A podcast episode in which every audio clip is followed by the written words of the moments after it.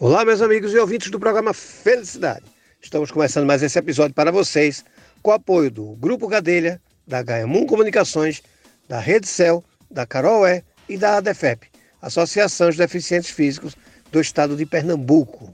Pessoal, é o seguinte, bate-papo aqui muito importante, muito interessante. Estou dizendo isso que a gente está aqui com a psicóloga, a doutora Kétia Aline, que está aqui com a gente. Doutora, tudo bom? Muito obrigado pelo seu tempo para estar tá aqui com a gente no programa, respondendo as nossas perguntas e trazendo aí uma, um, um maior conhecimento na área de comportamento, na área de psicologia. E para a gente aqui é um prazer imenso e é muito importante a sua participação no nosso programa. Doutora, veja, eu queria que a senhora se apresentasse para o nosso público, para que a gente passasse a conhecer com quem a gente está conversando. E mais uma vez, muito obrigado aqui por estar no programa Felicidade. Eduardo, boa tarde a todos os ouvintes. É um prazer estar aqui para falar um pouquinho sobre a psicologia e a importância da saúde mental nas nossas vidas. Meu nome é Ketseline Custódio, sou psicóloga clínica formada pela Universidade de São Francisco de Campinas. Durante toda a minha graduação, eu realizei diversos estágios em diversas áreas da psicologia, como clínica e hospitalar, como foi a minha ênfase. Eu trabalho com psicoterapia de forma presencial e online e atualmente eu faço formação em terapia cognitivo-comportamental. Doutora, psicologia área comportamental, eu sou psicanalista e essa pandemia trouxe para mim, na minha visão, um diferencial para a gente da área de saúde mental, que a gente passou a ter o valor que a gente sempre mereceu. As pessoas começaram a entender que o equilíbrio, que o nosso autoconhecimento, ele é de extrema importância. E eu acredito que a sociedade, depois de tudo isso passar, vai parar com aquela história de que psicólogo psicanalista, psiquiatra é médico de doido. E não, e a gente viu uma sociedade desarrumada, não é? insegura, e que tudo isso, é, é, vamos dizer assim, na minha visão, retardou um pouco a gente entender todo o processo que a gente estava passando por não se autoconhecer e não ir procurar terapia, não ir procurar o psicólogo. Né? Eu, eu, eu senti muito isso, e, mas trouxe essa, esse lado rico da nossa profissão de saúde mental. Veja, a gente ainda está passando por uma pandemia, agora acumulado com uma guerra, uma, uma suposta ou uma, uma propensa, eu prefiro esperar que seja só uma suposta terceira guerra mundial, né, as pessoas falando nisso, e volta todo aquele pavor ainda acumulado com a questão da pandemia. Né? Doutora, como é que a senhora hoje analisa, né, o que é que a senhora acha que que a sociedade tem que entender quando disser assim, saúde mental, comportamento, psicologia, o que é que, que a senhora sente falta e o que é que a senhora aconselha a gente, a sociedade, passar a perceber ou passar a entender por que o papel do psicólogo é tão importante para a sociedade. Interessante, Eduardo. E você usou uma palavra que, que é excelente e que faz parte né, do processo da psicoterapia, que é o autoconhecimento. Né? A terapia ela tem esse poder né, de gerar o autoconhecimento do indivíduo. Quando a gente se compreende, a gente também consegue identificar quais são os nossos limites, quais são as nossas fraquezas, quais são os nossos pontos de equilíbrio. Né? O autoconhecimento a gente consegue tomar decisões mais conscientes, uh, definindo né, o valor da psicoterapia Uh, quando a gente pensa no cuidado com a saúde mental, ela é tão importante quanto o cuidado né, com a saúde física. Infelizmente, até por desconhecimento do assunto, algumas pessoas elas acabam negligenciando os cuidados com a saúde mental. Né?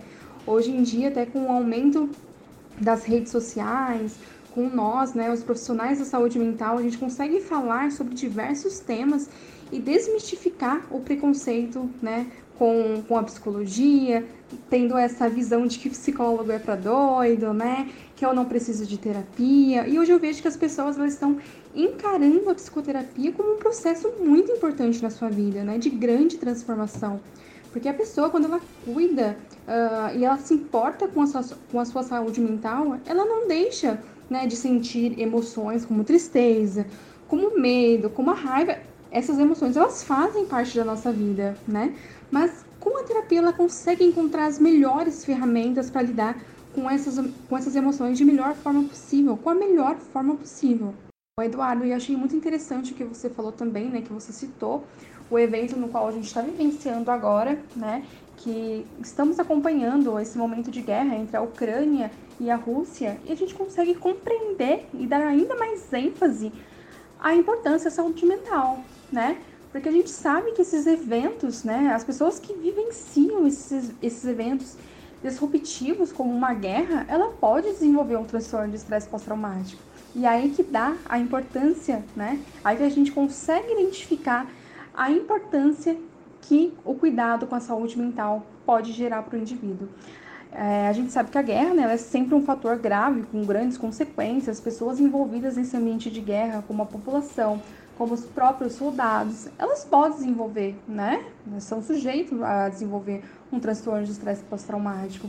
E por isso se dá a importância ainda maior, né? Tanto na pandemia, que a gente ainda está vivenciando, como nesse momento de guerra, a gente está acompanhando, né? Os jornais o tempo todo, falando, né? Sobre, sobre a guerra e até falando também sobre os cuidados, né? E a importância que esses indivíduos vão precisar né, do suporte que essas pessoas, suporte psicológico que essas pessoas vão precisar nesse momento. Doutora, aí vamos falar em desenvolver problemas, não é? Derivado de tanta notícia ruim, a gente vai desenvolvendo problemas. Mas veja, é, vamos aproveitar e vamos puxar a orelha de quem está nos ouvindo. Seguinte, às vezes a gente sabe ou a gente percebe que alguém junto da gente precisa passar por um processo de terapia.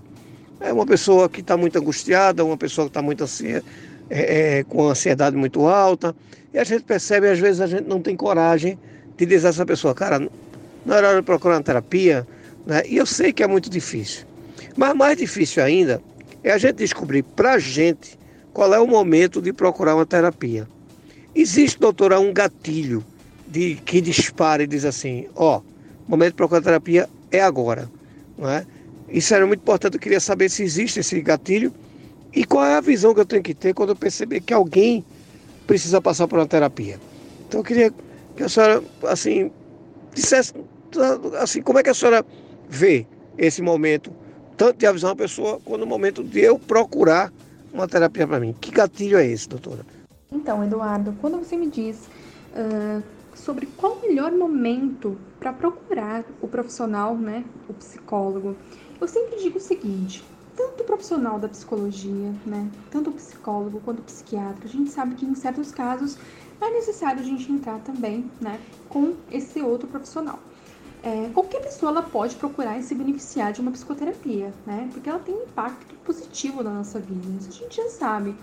E quando a gente entra com um processo né, preventivo, quando a pessoa ela busca o profissional em busca de autoconhecimento ou para ajudar em questões pessoais do dia a dia, quando ela identifica sintomas né, da ansiedade, sintomas depressivos, entre outros transtornos, né, é o momento ideal para buscar pelo profissional da saúde mental. Quando você me fala também, né, como a gente pode ajudar alguém que precisa de terapia? Isso é algo que eu também sempre digo, né? A gente só consegue ajudar alguém quando esse alguém está disposto a ser ajudado, né? É muito importante que a gente possa ouvir o outro, que a gente possa perguntar e se colocar à disposição, né, deste outro.